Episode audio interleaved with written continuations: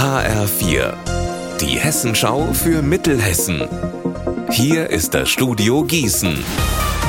Mette Verrösler, schönen guten Tag. Die Hochwasserlage in Mittelhessen bleibt weiterhin angespannt.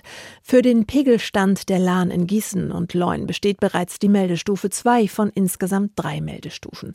Hier ist auch schon eine erste Landstraße überschwemmt. Zwischen Heuchelheim und Dutenhofen ist die Lahn über die Ufer getreten. Im Lahn-Dill-Kreis und auch in Marburg-Biedenkopf ist es noch ein bisschen entspannter.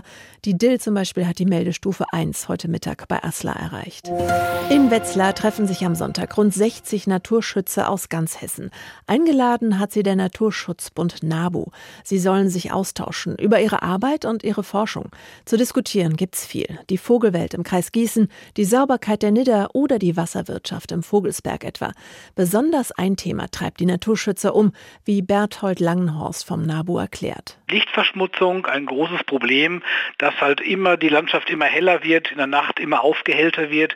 Das ist halt auch ein großer Faktor fürs Insektensterben. Und da geht es darum, was kann man gegen die Lichtverschmutzung tun, wie kann man die Lampen runterregeln, was ist da möglich. Und da geht es darum, die neuesten Praxiserfahrungen auszutauschen. Und dann können die NABU-Gruppen vor Ort schauen, auch mit den Kommunen, mit den Gemeinden, wie kann ich was tun für die Insektenwelt, aber auch für die Fledermäuse, die auch von dem starken Licht in der Nacht stark gestört werden. Mittelhessen ist eine leidenschaftliche Handballregion. Nicht nur wegen Erstligaverein HSG Wetzlar oder dem TV Hüttenberg, auch kleinere Vereine wie die HSG Polheim zählen dazu. Sie alle fiebern heute Abend ab 18 Uhr natürlich mit, wenn die deutschen Handballer bei der Weltmeisterschaft in Polen gegen Katar antreten. Die Polheimer müssen nach dem Spiel sogar selber noch ran, werden aber ihren Favoriten vorher natürlich die Daumen drücken. Ich hoffe, dass sie mindestens mal die Hauptrunde schaffen und vielleicht auch ins Finale kommen.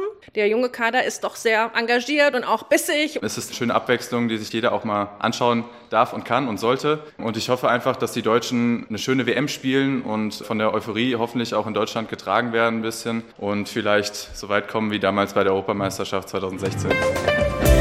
Unser Wetter in Mittelhessen. Nach dem Dauerregen ist heute eine Pause angesagt. Teilweise scheint sogar die Sonne bei Werten von 10 Grad in Bärstadt und 8 in Ebsdorfer Grund.